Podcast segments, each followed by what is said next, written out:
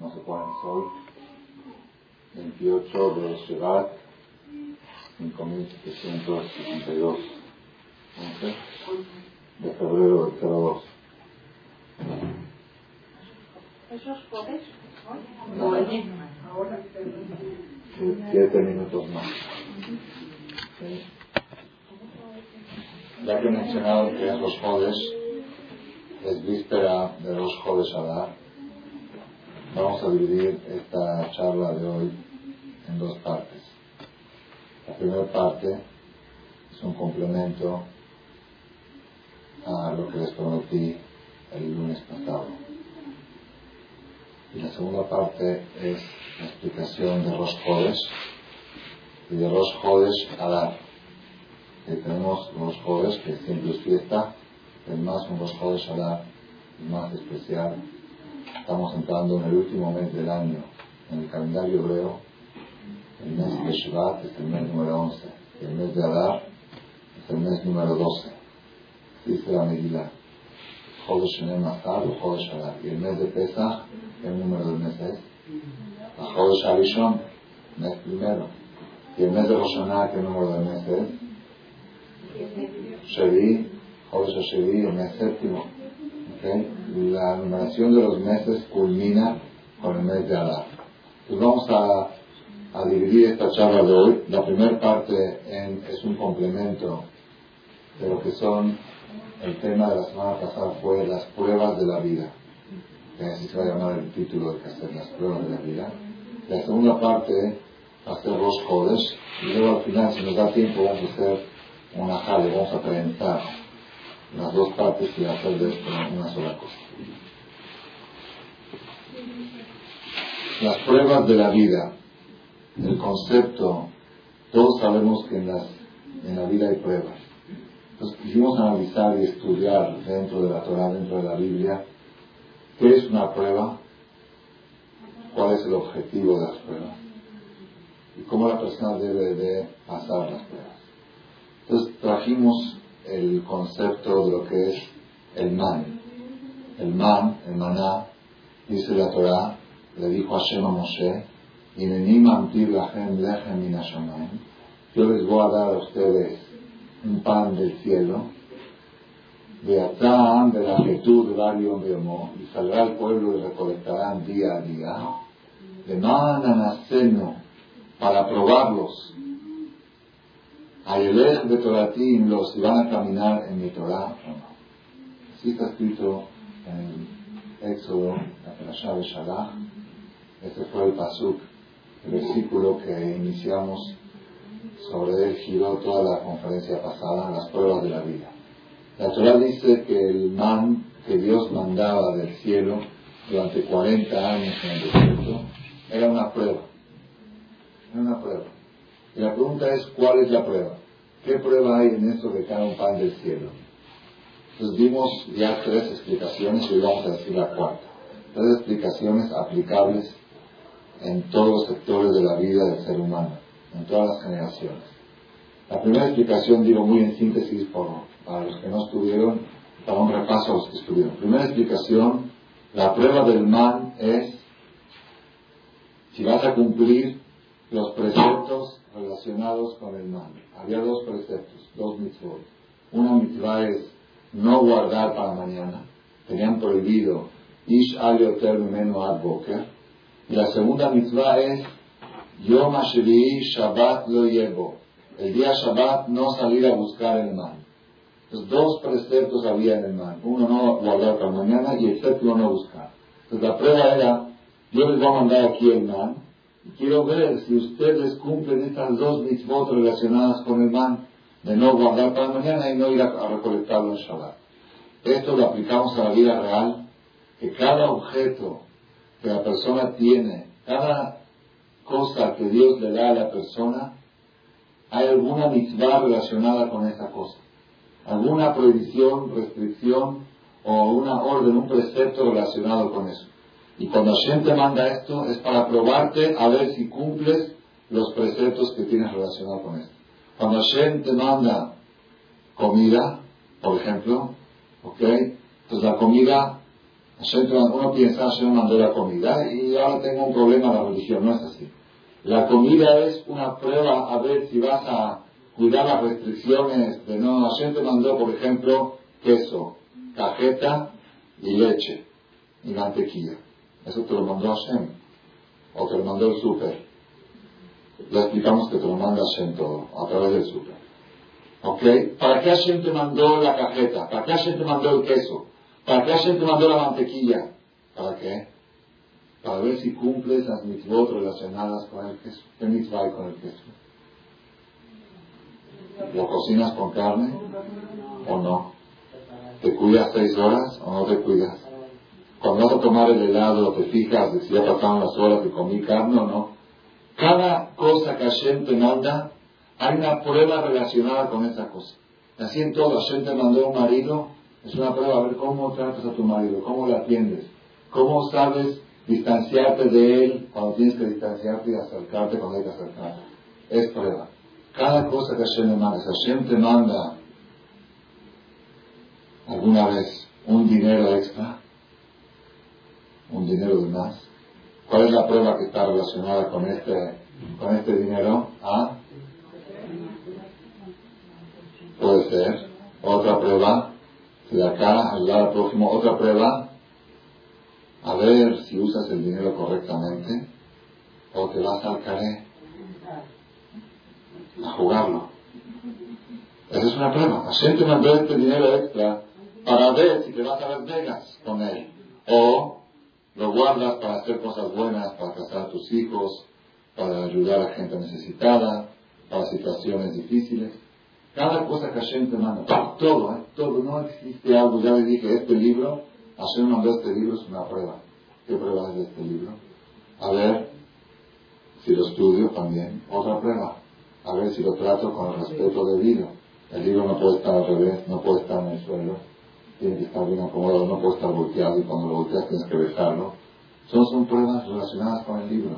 Así cada cosa y cosa Hashem te da es una prueba a ver cómo lo utilizas. Hashem te mandó un teléfono o un celular. ¿Cuál es la prueba relacionada con el teléfono? El teléfono es algo precioso. Una que ahora mucho tiempo, que ahora no, no viajar, no ir para... Ok, es una bendición grande. ¿Cuál es la prueba del teléfono?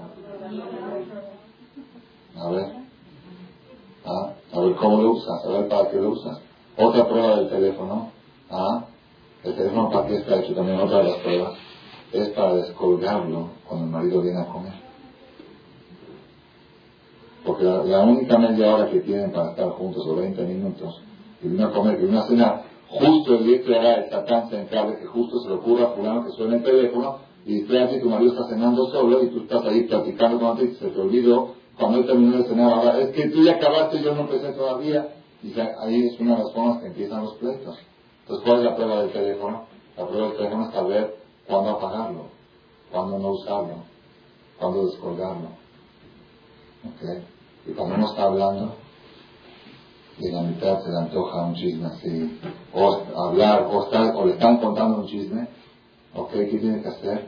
Ahí se me está acabando la pila, se me está acabando la pila. Hace cuenta que se acabó la batería del, celular. Desconéctalo y se apagó. Ah, pon, en, yo le permito, autorizo, no se lo sería. Pon en, y si, ¿qué pasó? No sé, se, perdió la onda. Esa es la prueba que tienes con él. Y así cada cosa y cosa es una prueba. Eso es un usar que la persona tiene que dar. Vas a comprar una ropa, ¿ok? Ahí pasa la prueba con la ropa. Señor, ropa judía, no ropa goy. ¿Ok? No ropa de los modelistas o las modelistas que están hechas con intención contraria a la filosofía de la. ¿Ok? ¿Y qué más? ¿Qué otra prueba hay con la ropa? Shatnez, lana y lino. ¿Ok? Porque si tienes un, una ropa de lana y está protegida con hilos de lino, hay que mandar ahí laboratorios de Shatnez en Polanco que revisan los trajes si tienen Shatnez o no. Es decir, todo tipo de mitzvot relación. Cada, cada cosa y cosa que la persona tiene es una prueba. Es una prueba. La persona va de vacaciones también es una prueba. Vacaciones es una prueba, no es una prueba. Claro que sí. ¿A dónde vas? ¿Cómo vas? Esa es la primera explicación. La prueba del man era si vas a respetar los preceptos relacionados con el man. Y así cada objeto y objeto tienes que buscar cuál es la mitzvah relacionada con este objeto. Segunda explicación es la explicación de Nachmanides. ¿Cuál era la prueba del man? La prueba del man era el hecho de estar pendiente del Creador día a día. El hecho de no preocuparse por el mañana. El hecho de tener una alacena, una despensa vacía, el refrigerador vacío, seis, siete hijos que hables de comer, no tengo un peso en la bolsa, no tengo una pepita en la despensa, ¿y qué van a desayunar mañana? Lo que Dios manda. Y como preguntó aquí una señora, ¿uno puede salir de su casa sin un quinto al súper y regresar con comida? ¿Sí? ¿Ah? ¿Ah? Ah si tiene la tarjeta de crédito, ¿cuál es la tarjeta de crédito? Si tiene Munash y yo salgo sin un peso y regreso con comida, va a regresar con comida. 100%, sin duda. Lo que pasa es que la persona no cree, la persona como billete de lotería. Sí, sí creo que lo voy a ganar, pero si alguien me ofrece a mitad de precio, se lo vendo. ¿Ok? Es una fe, una fe reducida. Por esa razón, la persona no, no ve, no ve ese tipo de milagros, porque falta esa fe. Y contamos varias historias del Jajam David Añado, seguramente se acuerdan, y me faltó una historia que no les conté de mi maestro, el Rabbi Eliezer Ben David. ¿Se acuerdan que le conté del Jajam que decía, Rusha está con hambre, nunca, nunca le pedía las cosas? ¿Okay? Mi maestro, el Rabbi Eliezer Ben David, él contó que una vez hizo un ejercicio, la persona tiene de vez en hacer ejercicio de una fe. ¿Cuál fue el ejercicio? Salió de su casa, ya casado con mi familia, dijo, voy a hacer un ejercicio de una porque sentía que se estaba enfriando su fe. Cuarto el ejercicio, salió de su casa sin un quinto en la bolsa, sin nada, a un rumbo desconocido. Se paró en la trempiada, ¿saben qué es la trempiada? En Israel, ¿cómo se dice trempiada? Hay los aventones, en Israel se usan mucho los aventones, tren, trempiada, ¿ok? Entonces paran los soldados para... Se paró la trempiada y empezó a hacer señal, paró y dijo, ¿a dónde vas? Entonces el jajam le dijo, ¿a dónde vas tú? Porque el jajam no iba a ninguna parte en realidad. ¿A dónde vas tú? Le dijo, yo voy este, para Haifa. Bueno, vamos, llévame. Suben y van de Nebra, de Tel Aviv a Haifa. Y van viajando. Llega a Haifa, dice, ¿dónde quieres que te baje? Donde quieras. Lo bajó ahí. Ahora otra vez. Se paró, a ver a dónde lo llevo. Para uno, ¿a dónde vas? Le pregunta, ¿a dónde vas? Dice, ¿a dónde vas tú? Le pregunta al chofer. Dice, yo voy rumbo al norte, a Mirón ahí por, por donde está Asfalt, por esos lugares, Tiberia, voy a Tiberia, ok, vamos a Tiberia. Sube y va para Tiberia. Luego se baja en Tiberia, ¿a dónde va? El Kitsur en síntesis, como lo iban llevando los carros, ya habían pasado seis horas de viaje, sin haber probado nada, sin un quito en la bolsa, ya empezó a doler el estómago un poquito de hambre, ya tenía sed y no tiene dinero. No sabe qué va a comer no sabe qué va a cenar, no sabe dónde va a dormir esta noche. Llegaron las 3, 4 de la tarde y estaba llegando a Mirón y tengo hambre. Pero decía Dios no abandona a las personas que confían en él. Si Dios pudo alimentar a 3 millones de niños y 600 mil adultos en el desierto, 40 años, sin que tengan, Él me puede dar a mí aquí. Y estaba llegando a Mirón a la tumba de Rabbi Shimon Bar pero ya tenía hambre, decía, bueno, mucha fe, mucha emuná, pero tajlis, tajlis tengo hambre. ¿Qué hago con la fe? ¿Puedo no comer fe? ¿Puedo no vivir de fe? ¿Puedo no vivir de fe o no puede? Pero tiene hambre, el estómago está bien. Cuando llegó a Mirón, a la tumba de la Vishnu Jai, ahí hay gente que se sientan, en una parte se sientan ahí viejitos, que comen ahí, se hacen, hacen sus tortas, entonces había un viejito sentado ahí, un señor mayor sentado y le dijo Teilim, así.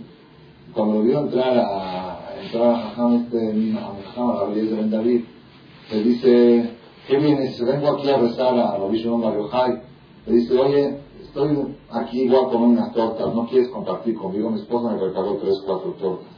Me hizo demasiado unas tortas de carne fría. ¿No quieres compartir conmigo? Dijo, claro que sí, con mucho. Dice, siéntate aquí en el suelo conmigo.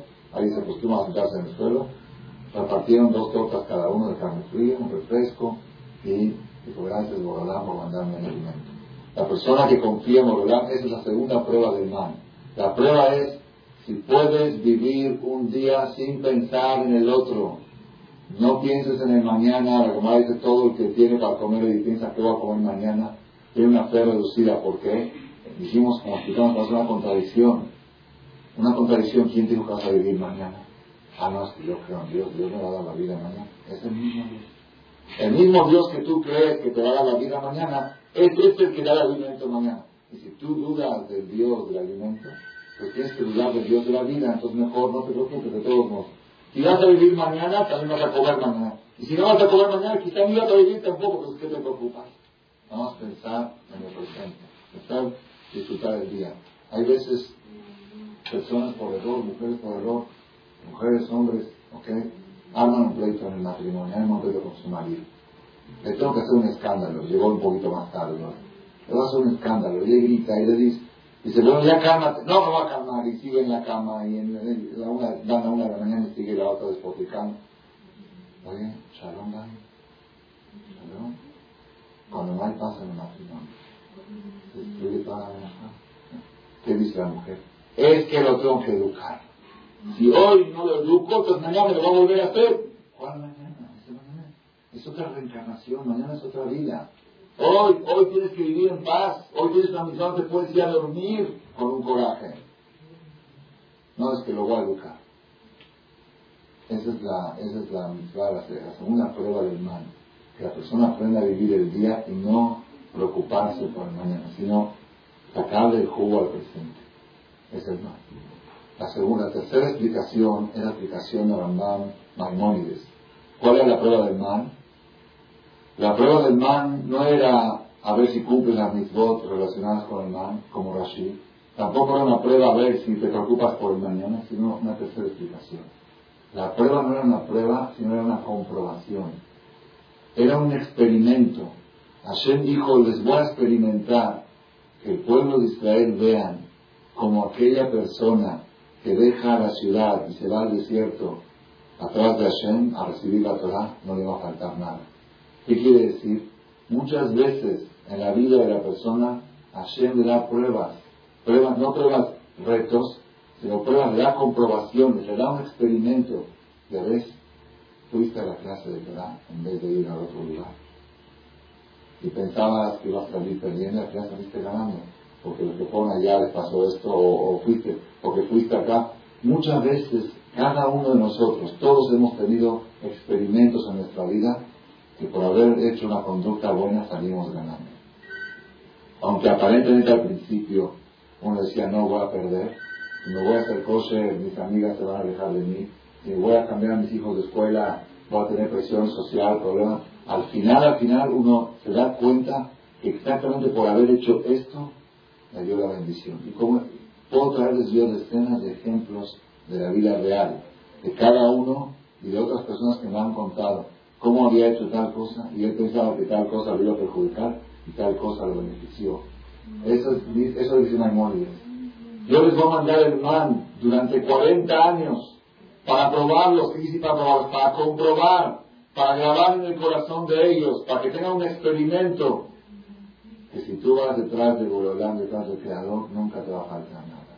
Nunca vas a tener un por hacer algo bueno, jamás perderás. Por hacer algo malo, jamás ganarás. Este era el experimento del mal. Y esta la explicación también cada uno la tiene que aprovechar. Cuando ves un ejemplo de que hiciste una obra buena y te fue bien, grábalo en tu corazón, cuéntaselo a tus hijos y practícalo con tus amigas y métetelo y, cuando tengas otra vez un reto, hago esto, no acuérdate que el que hace algo bueno no pierde. Esa es la tercera explicación del mal. Hasta ahí explicamos las manos. Ahora viene la cuarta. La cuarta explicación, ¿cuál era la prueba del mal? ¿Qué prueba había en el mal? Hashem le manda el pan del cielo. ¿Dónde está aquí la prueba? Esta explicación la dice ahora Jaime Akadosh, sabemos Jaime Benatar, estuvo hace como 400 años, y ya hubo uno anterior a él, el Ciforno, que estuvo en Italia hace 600 años, la escribe en su comentario sobre la Torah. Algo extremadamente maravilloso es algo impresionante que deja un mensaje tremendo en la vida de la persona. Todas las explicaciones que dijimos están muy bonitas y son reales, pero la cuarta esta tiene tanta luz que hace sombra a todas las demás. ¿Cuál es la explicación de Siforno y Olahai? Dice así. Dijo Hashem, yo les voy a mandar el man. ¿Qué era el man? El man era un pan íntegro, un pan completo, que no tenía nada de desperdicio, que era totalmente nutrición, el sabor que querías probar en él, si querías probar sabor a carne, sabía carne, a pollo, a pollo, si querías sabor a gefilte fish, también seguramente sabía, si querías sabor a cholen, a hamul, a, a, a, tortilla, a chilaquiles, cualquier manjar que se te pueda ocurrir, a pavo, a salmón, ahumado, cualquier manjar que se te pueda ocurrir, nada más pensaba, ahora se me antoja un pastel de crema y estaba el pastel de crema sin engordar. Sin, sin, remordimiento de conciencia estoy Quiero, quiero que sepa algo muy azucarado. Sabe azucarado, pero no tiene diabetes, no tiene problemas de diabetes. ¿Ok? Todo íntegro. Un pan que caía en la puerta de la casa, caía con abundancia. Todo servido, servido, no había necesidad, no había excremento, no tenía desperdicio, era pura nutrición. Dijo Hashem, yo les voy a mandar el mal para probarlos. Si ahora que tienen todo servido, sin ninguna preocupación, sin ninguna interferencia, a ver si ahora cumple mis votos o no cumple mis votos. ¿cuál la prueba? A veces la prueba es, te doy todo. ¿Y ahora qué? Te doy todo servido. Todo en bandeja. No tienes que preocuparte de nada. A ver, sírveme, a ver, cumple mis votos. No, es que, es que, es que, es que hay una prueba que se llama, están escuchando, normalmente las pruebas son, le ponen a la persona obstáculos. Le ponen un obstáculo, quiere una clase de Torah y se le poncha la llanta. Entonces es una prueba porque vas a dedicarte a, arreglar la llanta o mejor le encargas a otro, lo dejas para mañana y le hablas a alguien que venga por ti para ir a la clase de Torah. Eso es una prueba, un obstáculo es una prueba. O alguien te enoja, alguien te pica. Hay pruebas. Hay una prueba nueva. Novedad, novedad tremenda. ¿Cuál es la novedad? Hay una prueba, ¿sabes cuál es la prueba? No hay ningún problema. ningún obstáculo. ¿Conocen ustedes esas pruebas? Prueba que la persona no tiene ningún pretexto para ser malo y lo es. Ahora sí. No conocen este tipo de problemas, de gente que su problema es que no tiene ningún problema. Como no tiene ningún se lo tiene que buscar si han escuchado o han visto o han experimentado. Esto es algo tremendo. Hashem le dice a Moshe, yo les voy a mandar el man para demostrarles que sin ninguna preocupación, sin ningún obstáculo y sin ningún problema, a ver si son buenos o son malos. ¿Cuál es la idea de esta prueba? Aparentemente esta prueba, aparentemente, tiene malicia. Hay una maldad en esta prueba. Si yo le pongo una prueba a una persona, hago un ejemplo con esto. Si una persona que brinca la, la, soga, ¿ok? A 50 centímetros la brinca. Le pongo una prueba más alta, le pongo a 80, la brinca. Le pongo a un metro, la brinca. Eso es una prueba, es un reto. Es un reto, a ver, a ver si eres campeón, te la pongo más alto, a ver si la brinca. Eso es lógico. Pero si yo sé que una persona, por ejemplo, está muy cansado, o está débil, o, o está escojo, cojea, no puede brincar le digo, te la pongo a 10 centímetros. A ver si la brincas. Eso es pudrir. Eso es decir, te quiero demostrar qué tan malo eres, que aunque la tienes muy baja la cuerda no la brincas.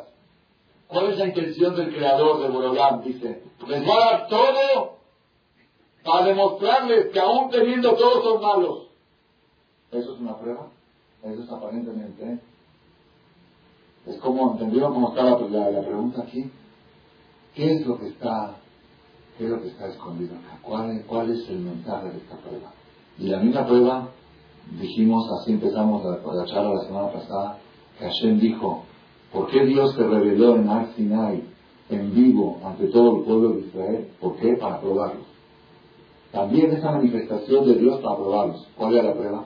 La prueba es, mucha gente dice, si yo pudiera ver a Dios, si yo pudiera escuchar a Dios, si el jajam podría en la conferencia traerme a Eliyahu Naví, aunque sea, no yo me conformo con Eliyahu Naví, no tiene que ser Dios. Y que nos diga Eliyahu Naví, Eliyahu, gente que viene ahora Eliyahu Naví les dice, Rabotai, vengo en nombre de Dios. Yo soy Eliyahu Naví. No soy Pinto, no soy este, no, yo soy Eliyahu Naví. Si viene en forma, como se lo imaginan ustedes, con alas, no sé cómo se lo imaginan Eliyahu Naví, le dice, vengo yo de parte de Dios a decirles que tienen que cuidar Shabbat. Que no deben de subir en carro en Shabbat. Un ejemplo. La verdad, la verdad, si yo podría verlo eso con mis ojos y escucharlo, yo seguro cuidaría, seguro. Pero a mí nunca, yo nunca lo escuché a Dios, yo nunca lo vi. Son cosas de rabinos que ellos dicen de repente, que a se le tapa la cabeza, como dijo una vez una, persona, dice, esas cosas de cubrirse la cabeza y de no ir a playas mixtas y de quitar la tela, son cosas que trajeron los argentinos. Los rabinos esos que, que llegaron, este, la marca, esos, son cosas nuevas. Eso, no es la religión de, de Dios de hace, de hace 3.000 años. Últimamente, los últimos 20 años, trajeron una religión nueva que dice que la mujer debe cubrirse la cabeza, que dice que la mujer no debe ir, no debe ponerse traje de baño ante hombres, que dice que hay que no debe ver televisión. Son cosas nuevas. Si a mí, si a mí Dios, si yo veo a Dios, si viene Dios a y dice, mujeres, hay que cubrirse la cabeza, todas vamos a comprar peluca. Seguro, porque Dios lo dijo, Dios lo dijo, no el caján. ¿Verdad o no? Ay, dice la Torah, todo el pueblo de Israel escucharon de Dios y dijeron a Hashem cuando dijo, yo soy Dios, no cometas otros ídolos. No hagas ninguna figura, ninguna imagen que me represente. No hay imagen que pueda representar a Dios. Ni imagen celestial, ni del cielo, ni la luna, ni los árboles, ni las plantas. No hay imagen. Yo soy Dios, no puedo hacer ningún tipo de imagen. Ningún tipo de figura. Así dijo Dios en los diez mandamientos. ¿Y eso de quién lo escucharon? ¿De Hashem o de Moshe? Directamente de Hashem. De Moshe escucharon 611 mitzvot. Torah, la palabra Torah suma 611. Torah Tzibalanu Moshe. 611 mitzvot escuchamos de Moshe, pero dos mitzvot escuchamos directamente de Dios. Y después de haber escuchado y vivido y sentido la presencia divina en vivo, en vivo más que eso, un ser humano en la historia no ha vivido lo que se vivió en el final. Y escuchamos con claridad, no hagas figuras, no hagas imágenes. No pasaron 40 años. No pasaron 40 meses. No pasaron 40 semanas. Pasaron menos de 40 días. ¿Y cuál fue el pecado que cometió todo el pueblo de Israel? Ese mismo que escucharon de Dios, no lo hagas. No era que si tú lo escuchas de Hashem, ya lo respetas, ya lo haces. Dios vino para probarte para demostrarte que aunque venga Dios en vivo y en directo y te lo diga, igual vas a hacer el pecado. Entonces, ¿cuál es la intención aquí? Demostrarte que, que, eres tan malo, que eres tan... ¿Cuál es la prueba? Escuchen esto, aquí está, aquí está el punto, el punto clave. Está el punto clave. La persona toda la vida se la pasa buscando pretextos y justificativos. ¿Por qué no tratas bien a tu marido? Porque mi marido es este y Porque, bueno, ahora que tu marido empezó a mejorar, ¿por qué no tratas bien? Porque no llegó allí. ¿Y por qué no esto? Porque no me va bien económicamente. No tengo, no tengo tranquilidad para atender bien a mi marido. ¿Y por qué no Porque mi hijo tiene calentura. Por eso estoy de mal humor y no puedo atender bien a mi marido. Por ejemplo, todo el tiempo la persona tiene pretextos y justificativos para todo. Aquí está el error más grave. El error más grave. ¿Cuál es el error? De repente viene Hashem y te dice, ahorita tu marido se va a portar bien, el gire va a llegar a tiempo, vas a tener dinero, tu hijo no tiene calentura, todo está tranquilo, todo está en orden. ¿Y ahora por qué te portaste mal con él?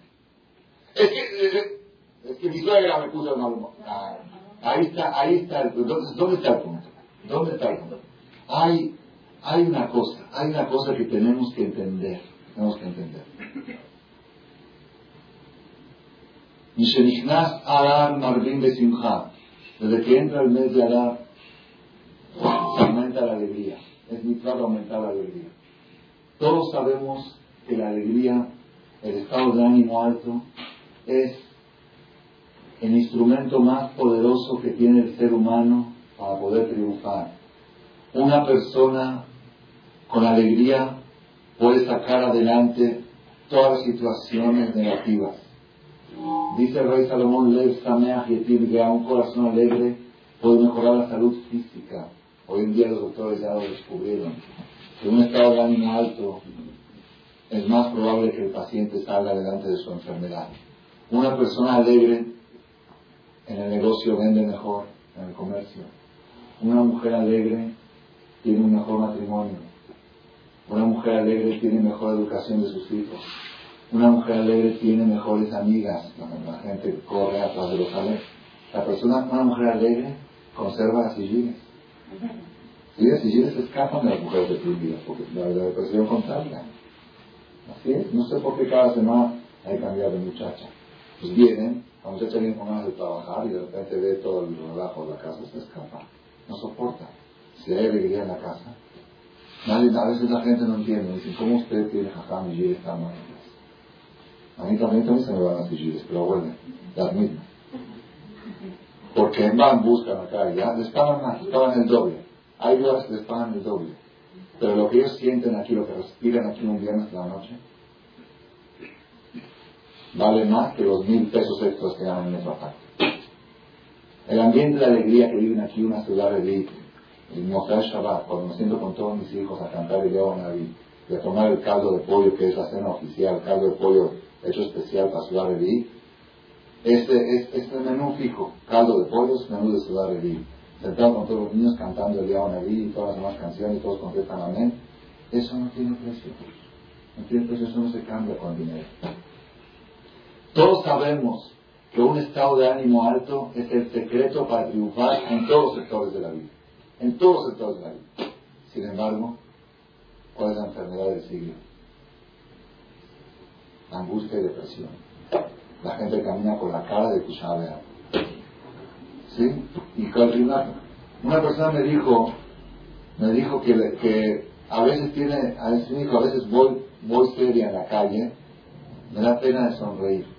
Me da pena, porque dices contra memoria. Sonreír es contra memoria. Cuando sonríes, hasta dice, me da de la INARA. Cuando estás, estás riendo es porque seguramente te habrá ganado la lotería, te habrás entrenado un carro nuevo, algo no, ¿por qué? ¿Por qué tiene una causa para estar alegre? No, normalmente se está deprimido. Es la enfermedad del siglo. Y cuando yo le pregunto a una persona, tú sabes que si estás alegre puedes salir adelante en todo, ¿por qué estás deprimido? Estoy deprimido por esto. Por Siempre tiene un pretexto. Le quita este pretexto y busca otro. Y tenemos que saber, Rabotai, tenemos que saber este secreto. Escuchen bien dónde está el meollo del asunto, dónde está el punto. El hombre, la persona está compuesta de dos partes. Una parte Tom y una parte Ra.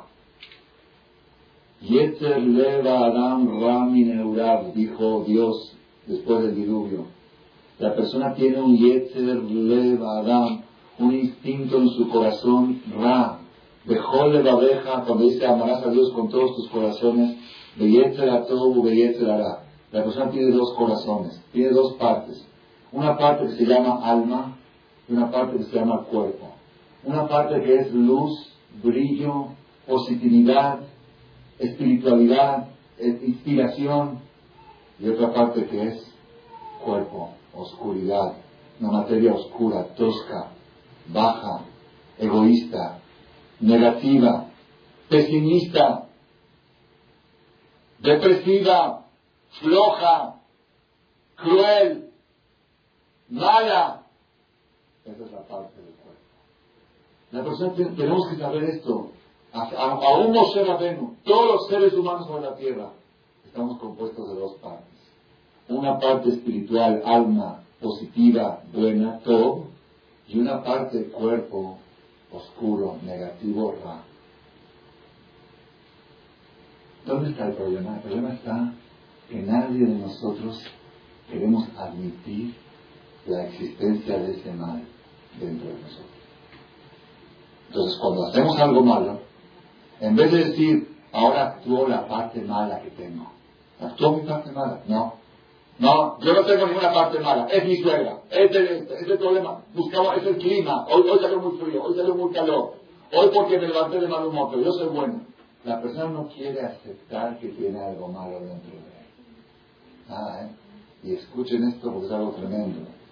Todo el tiempo andamos buscando pretextos con tal de conservar la imagen que yo soy bueno. ¿Y cuál es la verdad? ¿Somos buenos o somos malos? ¿Cuál es la verdad? ¿Ah? ¿Somos buenos o somos malos? ¿Ah? No, ah, él dice regular. No, no es cierto, no es regular. No es regular. Si tú tienes dos negocios, un negocio bueno y un negocio malo, yo te pregunto, ¿tu negocio es bueno o es malo? ¿Qué me contestas? Tengo un negocio bueno y un negocio malo. Si tú me preguntas, ¿soy bueno o soy malo?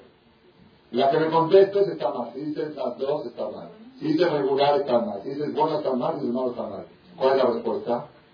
Depende. Si me preguntas si soy bueno o malo, depende. Yo tengo dos partes, tengo dos negocios. Tengo una parte mala y tengo una parte buena. Ahora, si me preguntas, ¿a qué negocio te dedicas más? ¿A tu negocio bueno o a tu negocio malo? Ahí sí, ahí está mi libre río. Pero ¿saben cuál es el problema más grave? El problema más grave de este comerciante que no quiere reconocer que hizo un mal negocio. Reconoce que esta empresa está mala. No, yo le voy a meter, yo la voy a... Oye, es mal negocio. Admítelo, ciérralo o espérate que se cierre solito. No le inviertas ahí y métele en el buen negocio. No, yo no hago malos negocios. Yo todo lo. El no, el no aceptar, el no admitir el mal que hay dentro de uno es el principio de toda la destrucción de la persona. Si la persona dice sí, hoy hablé de sonará, no porque me levanté de mal humor, no, no, porque tengo una parte mala dentro de mí que quiero hablar y no la supe controlar. ¿no? Admítelo, acéptalo, no digas pretextos, no eches culpas. Toda la vida no echando culpas. Siempre. Entonces, ¿qué hace Dios? Dios te pone prueba. ¿Cuál es la prueba? Te quita todos los pretextos. No, no te deja lugar a echar la culpa a nadie. ¿Y ahora qué? Ahí está el mal, todo servido. ¿Y ahora por qué no haces mi forma? ¿Y ahora por qué no cumples? Es que, es que te quedaste sin pretexto. no es la maldad, te está ayudando Dios a que llegues a una conclusión. Que tienes una parte negativa, la tienes que dominar. Tienes un cuerpo oscuro que lo tienes que controlar. Esto es, esto es botella.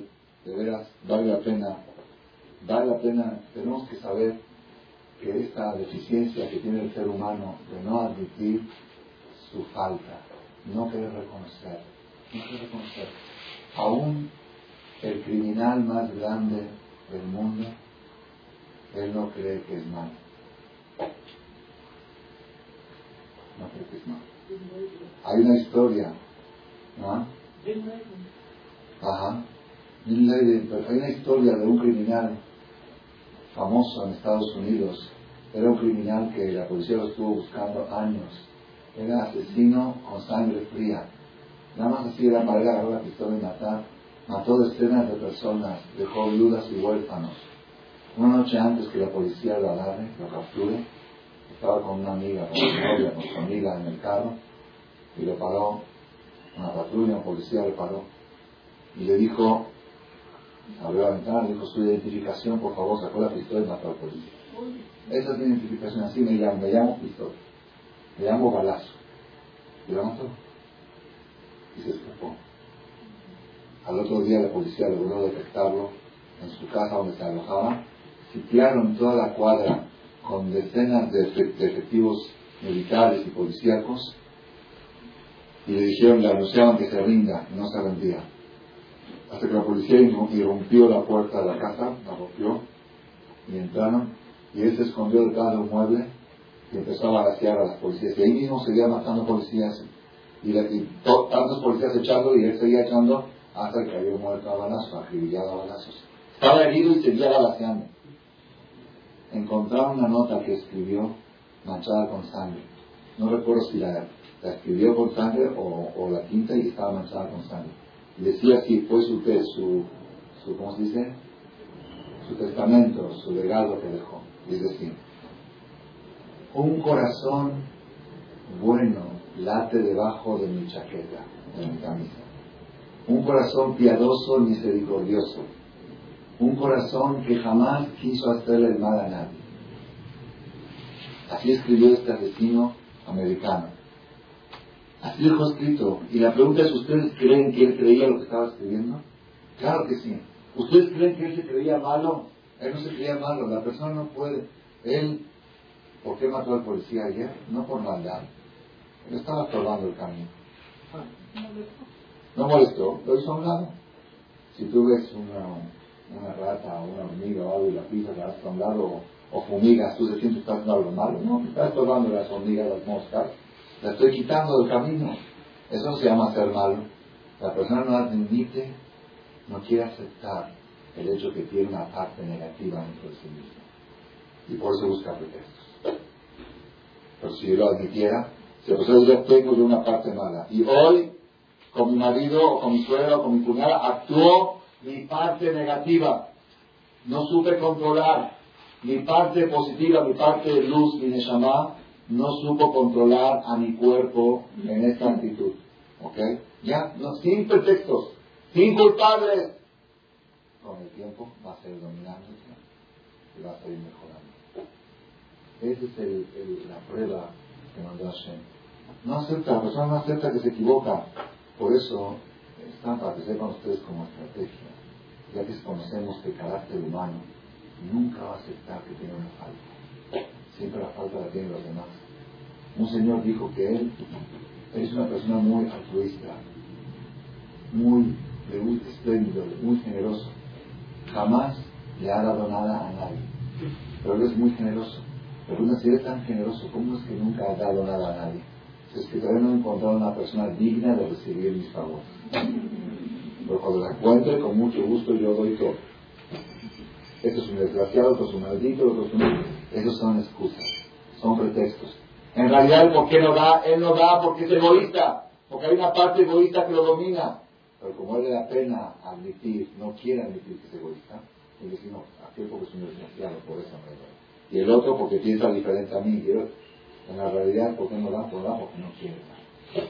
Porque es egoísta, porque tiene una parte negativa que lo domina. Esto es por eso, ya que sabemos que este es el carácter humano, les voy a decir un secreto de Cuando vamos a corregir a alguien, quien sea, ya tu marido, ya sea tu hijo, ya sea, nunca le digas, eres un mentiroso, eres un patero, eres un flojo, porque así jamás te lo vas a aceptar yo soy mentiroso. Yo no soy mentiroso, yo soy muy verdadero. Nada más la circunstancia me obligó a decir una mentirita. ¿Ok? Yo no soy flojo, nada más que hoy salió mucho frío y por eso me paré tarde. Y hoy, ¿por qué te para tu hijo? No se para las escuela, te para. ¡Eres un flojo! No, no, mamá, yo no soy flojo. Hoy hizo mucho calor. Ayer me dormí tarde. Siempre va a tener un pretexto. No le digas, eres un mentiroso. Tienes que atacar la acción eso que dijiste es una mentira. Me extraña de ti que digas una mentira. ¿De quién de ti? Me extraña de tu parte positiva, de tu neshama, de tu alma, que digas una mentira. No le, porque si tú le dices que eres un, eres un, no lo vas a aceptar, no lo va a aceptar, te lo va a rechazar un momento. Eso es cuando vamos a reprocharlo. Pero cuando vas a reprocharte a ti mismo, sí tienes que decirte. Tu parte mentirosa dominó. Tu parte floja dominó. Tu parte egoísta dominó. Estuvo aquí un jajam hace dos semanas, lo invitamos a la conferencia del martes de Argentina, de Córdoba, la ciudad de Córdoba. Dio una charla sobre el del río y dijo algo que me llamó mucho la atención. Primera vez que yo lo escuchaba, dijo un consejo cómo la persona puede controlarse y dominarse. Dice, cuando la persona, por ejemplo, está en la calle caminando y tiene hambre, se antoja comer y huele unos tacos no kosher. Y no hay cerca un restaurante kosher. ¿Se le antoja?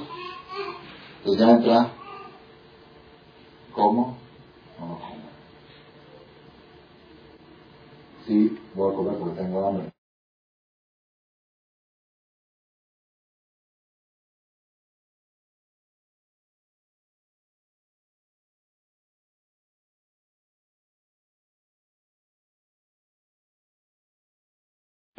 El doctor me dijo que estoy bajo de defensas, necesito nutrirme con tacos de carne. Bien, que comer bien, pero no son cosas. Fíjate, pero Diosito perdona. Empieza uno a buscar, no le gusta. Tú tienes que pensar así. Mi maestro me hablaba de una vez lo dijo. Dice, la persona cree Él estaba en duda, como o no como, y al final decidió comer. O al final dice, no, no estaba en duda. Hay dos opiniones dentro de uno mismo. Son dos. Hay un debate. Es un debate, no es una, no es una forma que pensaba así y luego cambié de opinión. Hay un debate dentro de la persona. Una parte te dice come y otra parte te dice no comas. Y tú le hiciste caso a la parte que te dijo come. Entonces dijo el jajam así, cuando tú vas por la calle, te antoja algo prohibido.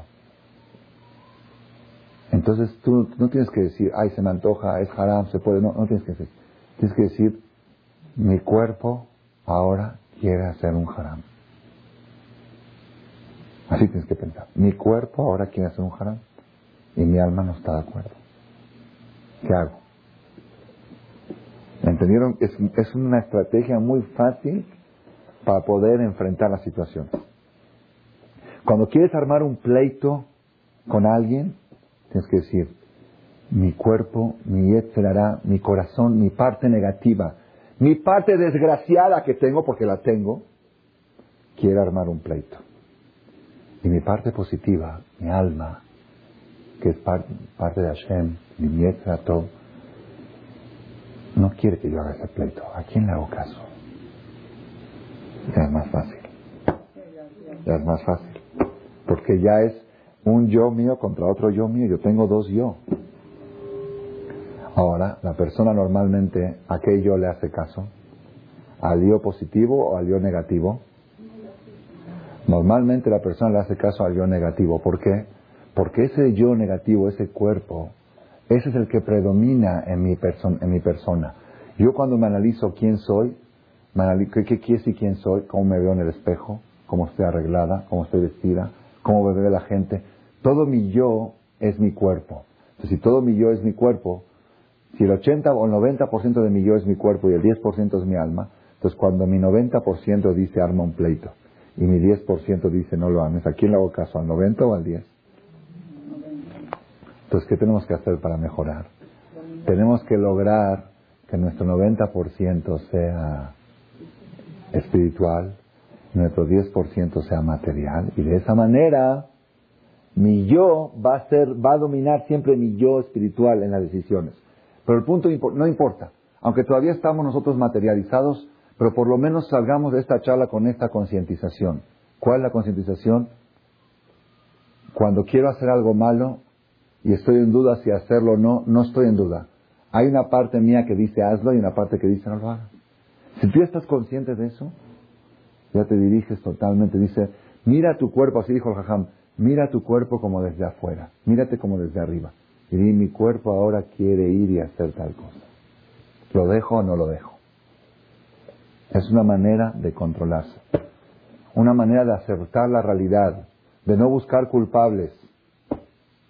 Esto es, Rabotai. Esto. Tenemos que saber, la semana pasada, el, creo que fue el jueves, la noche, vino un joven que se iba a casar el domingo. Me vino a decir que quiere hacer un donativo para el día de la boda, que sea exitoso. ¿no? Está bien, muy bien. Le dio, me dice, Jajam, dígame un consejo para, para el matrimonio. Usted que es muy experto. Y la verdad, tantos consejos que he dado y tantos con... Tengo 600 títulos. Imagínense ustedes sacar de todo eso un consejo para el matrimonio. Todo, en realidad, para tener un matrimonio perfecto, ¿ok? No existe una receta. ¿Por qué? Un día traje un libro que habla de las cualidades, un libro de todas las cualidades de la persona. Todas las cualidades pueden construir tu matrimonio o destruirla. ¿Ok? La humildad, el amor, la flojera, lo contrario, la, avaricia. todas las, cualidades, si tú eres perfecto en ellas, tienes un buen matrimonio. Si eres malo, destruyes tu matrimonio. Entonces, ¿qué le puedes dar algo? Una, quiere algo en breve, yo estaba apurado y él estaba apurado también. Entonces le dije, mira, Tú sabes que el ingrediente más importante para un matrimonio, que también lo dicen en la calle, es es ahabá. Ahabá. Ahabá quiere decir amor. La palabra ahabá suma 13. Amor del hombre hacia la mujer y amor de la mujer hacia el hombre. 13 más 13, ¿cuánto suma? 26. Es lo que dice la Torah, que hombre y mujer, cuando se aman, Dios está con ellos, porque 26 suma el nombre de Dios. amor es la base de un matrimonio. Entonces tú lo que tienes que buscar para poder vivir en, armonía y en paz y contento y feliz, que haya amor. ¿Ok? ¿Qué es amor? ¿Cómo se consigue amor? ¿Cómo se obtiene? Le dije una receta, un secreto que lo descubrí en un libro que se llama Orjot Dice así. Amor existe únicamente en el alma no en el cuerpo. Un animal no puede amar. Aunque tiene cuerpo y tiene sentimientos y tiene... El animal tiene pasión. Un macho puede tener pasión por una hembra, no amor.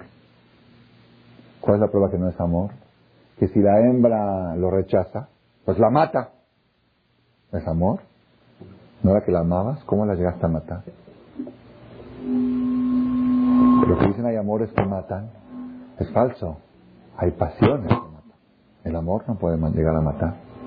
Amor es del alma. No existe amor en el cuerpo. La parte física, la parte oscura no puede tener amor. Solamente la parte espiritual de la persona puede tener amor. ¿Estamos de acuerdo? Entonces, escuchen esto. Cuanto más alma haya en el matrimonio, cuanto más espiritualidad haya en el matrimonio, más amor puede haber. Cuanto más materialismo, cuanto más cuerpo haya en el matrimonio, más lejos del amor está. Si tú quieres que tu matrimonio prospere, necesitas amor. Y si quieres que haya amor, tienes que crecer la fuente del amor. La fuente del amor es el alma, en el cuerpo no puede haber amor. Entonces, ese es, ese es el secreto por qué hoy en día hay tan, tan, es casi, casi imposible encontrar un matrimonio sano.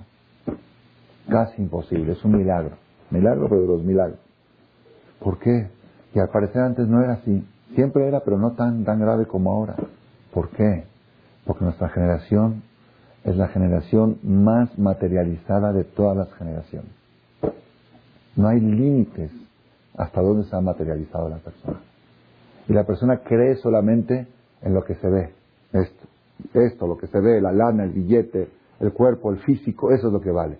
Si eso es lo que vale, eso es lo que separa a las personas, eso es lo que los divide. Si las personas creerían en lo que llevan adentro y nutrirían lo que llevan adentro y le darían fuerza a lo que llevan adentro y harían a un lado la parte física y le echarían ganas a la parte espiritual, todo el mundo sería diferente. Todo el mundo sería diferente.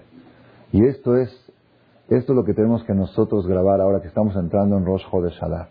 No avergonzarnos de admitir la verdad. Hay una realidad y una verdad. ¿Cuál es la verdad? Mi parte oscura, mi cuerpo me está jalando a las cosas negativas. Punto. No, busques culpables.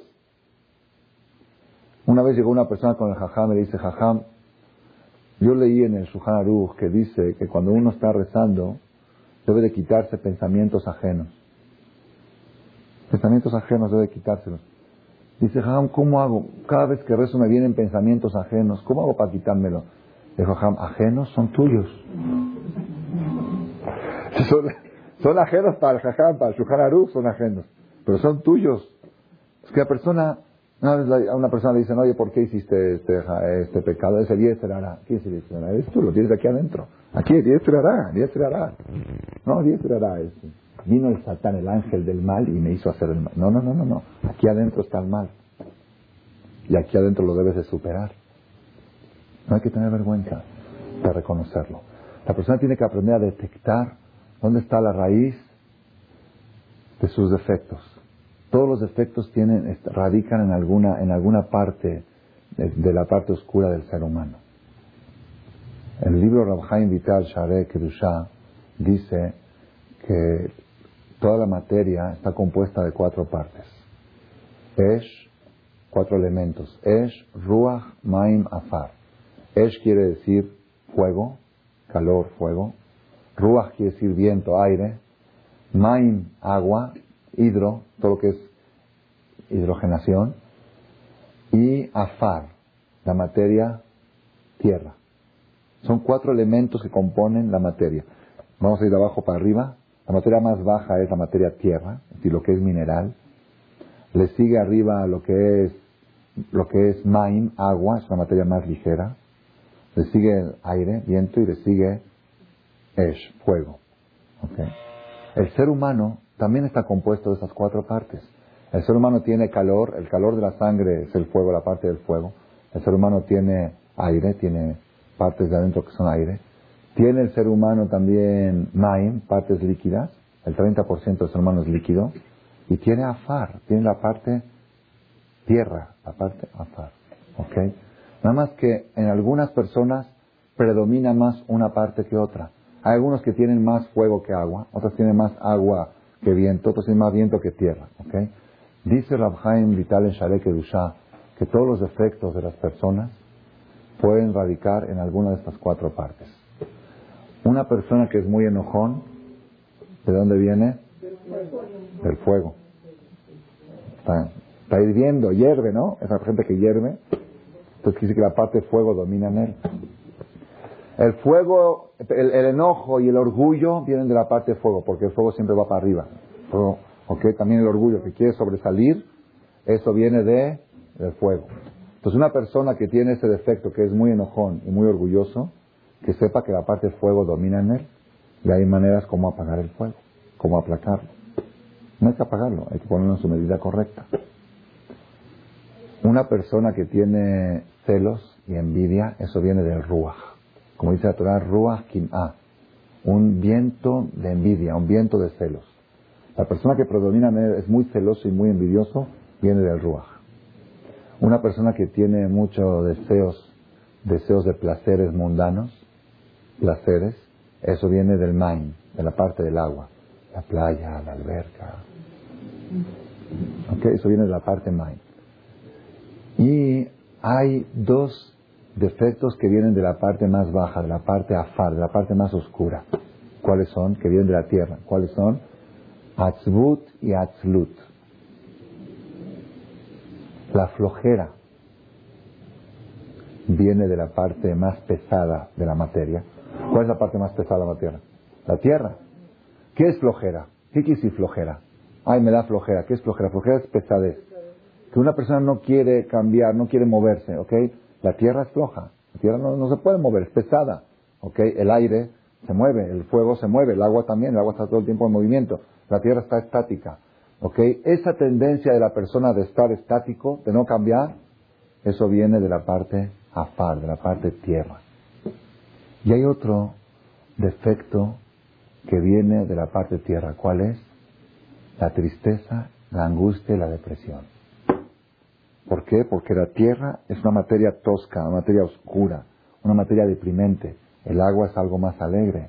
El viento también y el fuego también. La luz viene del fuego, trae alegría. La luz trae alegría, la oscuridad trae angustia. La parte más oscura de la materia, que es la parte terrenal, la parte afar, esa es la que provoca dos defectos, flojera y depresión. Entonces, cuando la persona siente que estoy soy floja y tengo angustia y depresión, quiere decir que está predominando en ti la parte más oscura de la materia, la parte más tosca, la parte más terrenal. Entonces, ¿qué hay que hacer? Hay que tratar de reducirla. Hay que tratar de reducirla, hay que crecer más la parte espiritual. Si la persona siente que es muy enojón, entonces la parte fuego está dominando. En, términos generales, la mujer está dominada por la parte agua. Así está escrito en los libros de Kabbalah. La mujer tiene más composición de agua que de otras cosas. El hombre es más, está más compuesto de tierra El hombre tiene más, por eso al hombre hay que darle siempre de comer y mucho, ¿ok? Llenarle su estómago.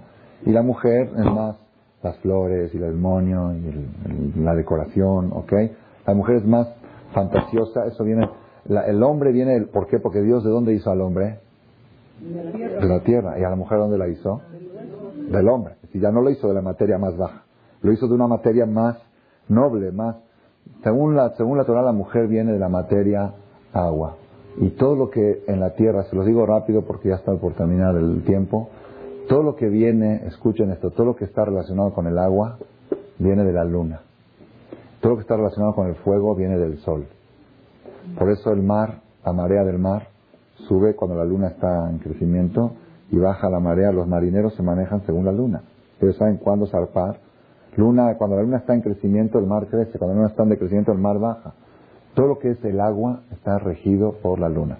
Por eso la menstruación de la mujer también se maneja según la luna y no según el sol. El calendario lunar rige la menstruación de la mujer y no el calendario solar. Porque todo el sistema femenino viene de la luna. ¿ok? Por eso dice la Gemara algo muy duro. Y qué bueno que hay pocas. Que no me hagan mala propaganda. Dice la Gemara, cada vez que un hombre divorcia a su mujer, le tiene que dar una indemnización. Que tú va.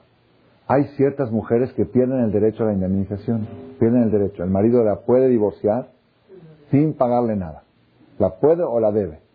Hay discusión si la puede o la debe. ¿Cuáles son? Un ejemplo, si la mujer le da de comer tarefa al marido sin avisarle, le dice es kosher, esta carne la compró en la tienda kosher y al final se descubrió que no la compró en la kosher. Si ella le dice y el marido come es haram rapto, porque él sabe para qué lo come. Pero si ella lo engaña y le dice esto es kosher, o la mujer le dice, fui a la Tevilá y no fue. ¿Ok? Él la puede divorciar sin darle ninguna indemnización. Es uno de los ejemplos.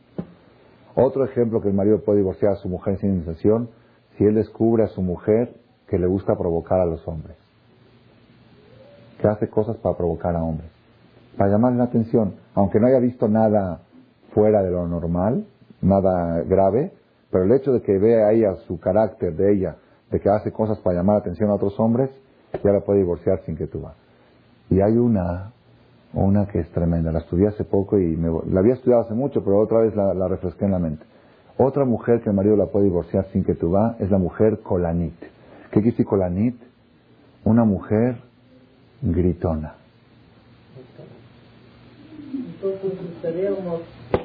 Una mujer gritona, el marido la puede, dice además que es gritona, que habla, en la grita en la casa y la escuchan los vecinos. Dice la o que una mujer, aunque tenga casa sola y esté vecino lejos, eh, si estarían, ¿ah? Dice la Gemara que una mujer gritona, el marido la puede divorciar. Una cosa es una mujer mala, otra cosa es una mujer gritona. Puede ser muy buena, pero gritona. La puede divorciar. Y yo cuando leí esto me estremecí y dije, ¿por qué es tan grave? Bueno, puede ser muy buena, atiende a sus hijos, todo a los gritos, todo el tiempo a los gritos. Bueno, ¿qué? ¿Saben por qué? Porque es contra la esencia de la mujer. La esencia de la mujer es del agua. El agua es silenciosa, calmada. ¿Ok? Y cuando la mujer grita, es fuego. Fuego ya no es mujer, fuego ya, ya, es, otra, ya es otra materia. ¿Ok? Entonces por eso, Mishenichnas Adar Marbim Besimha, cuando entra el mes de Adar, ahora, hoy estamos festejando el nacimiento de la luna, Rosh Hodesh, nacimiento de la luna. ¿Qué quisiera el nacimiento de la luna? La luna cuando empieza a dar luz. ¿Ok? Cuando la tierra, la tierra interfiere entre el sol y la luna. Cuando la Tierra se hace a un lado, empiezan a llegar los rayos del Sol a la Luna. Cuando la parte terrenal, cuando la parte física se hace a un lado, empiezan a llegar los rayos de Boreolam hacia la Neshama de la persona. La mujer es la luna, si dice, hoy, hoy lo leí esto por primera vez, la mujer es la luna, el marido es el sol. Nada más que a veces la tierra está en el medio y no deja que la luz del sol le llegue a la luna. Por eso el marido no puede irradiar amor y cariño a su mujer, porque hay una cosa terrenal, hay una tierra en el medio que no permite que pasen los rayos. Cuando en el matrimonio empiezan a hacer un lado un poco al planeta Tierra, Kadura Aretz, lo hacen a un lado, los rayos del hombre empiezan a llegar al corazón de la mujer y empieza a haber amor. Eso es Rosh Hodesh, eso es Marvin Besimha, y eso es la idea de que la persona tiene que acostumbrarse a hacer favores y a dar. Cuando la persona se acostumbra a ayudar al prójimo, ¿qué es ayudar al prójimo? Ayudar al prójimo quiere decir hacer a un lado tus necesidades por la necesidad del otro. Cuando vas haciendo a un lado la, tierra, la parte terrenal, empieza a llegar la luz divina hacia tu alma, empieza a llegar la luz del marido hacia la mujer. Esto es, este es el mensaje que tenemos que aceptar. Tenemos una materia oscura que se llama tierra, que ya interfiere entre la luz del sol y la luz de la luna. Ella interfiere entre el marido y la mujer. Ella interfiere entre el creador y el alma de la persona. Cuando hagamos a un lado el planeta Tierra, la parte terrenal, van a empezar, va a empezar la luna a renacer, la luna va a empezar a crecer y va a estar todo brillante y todo positivo. Amén, son. Jodesh Tov, Shana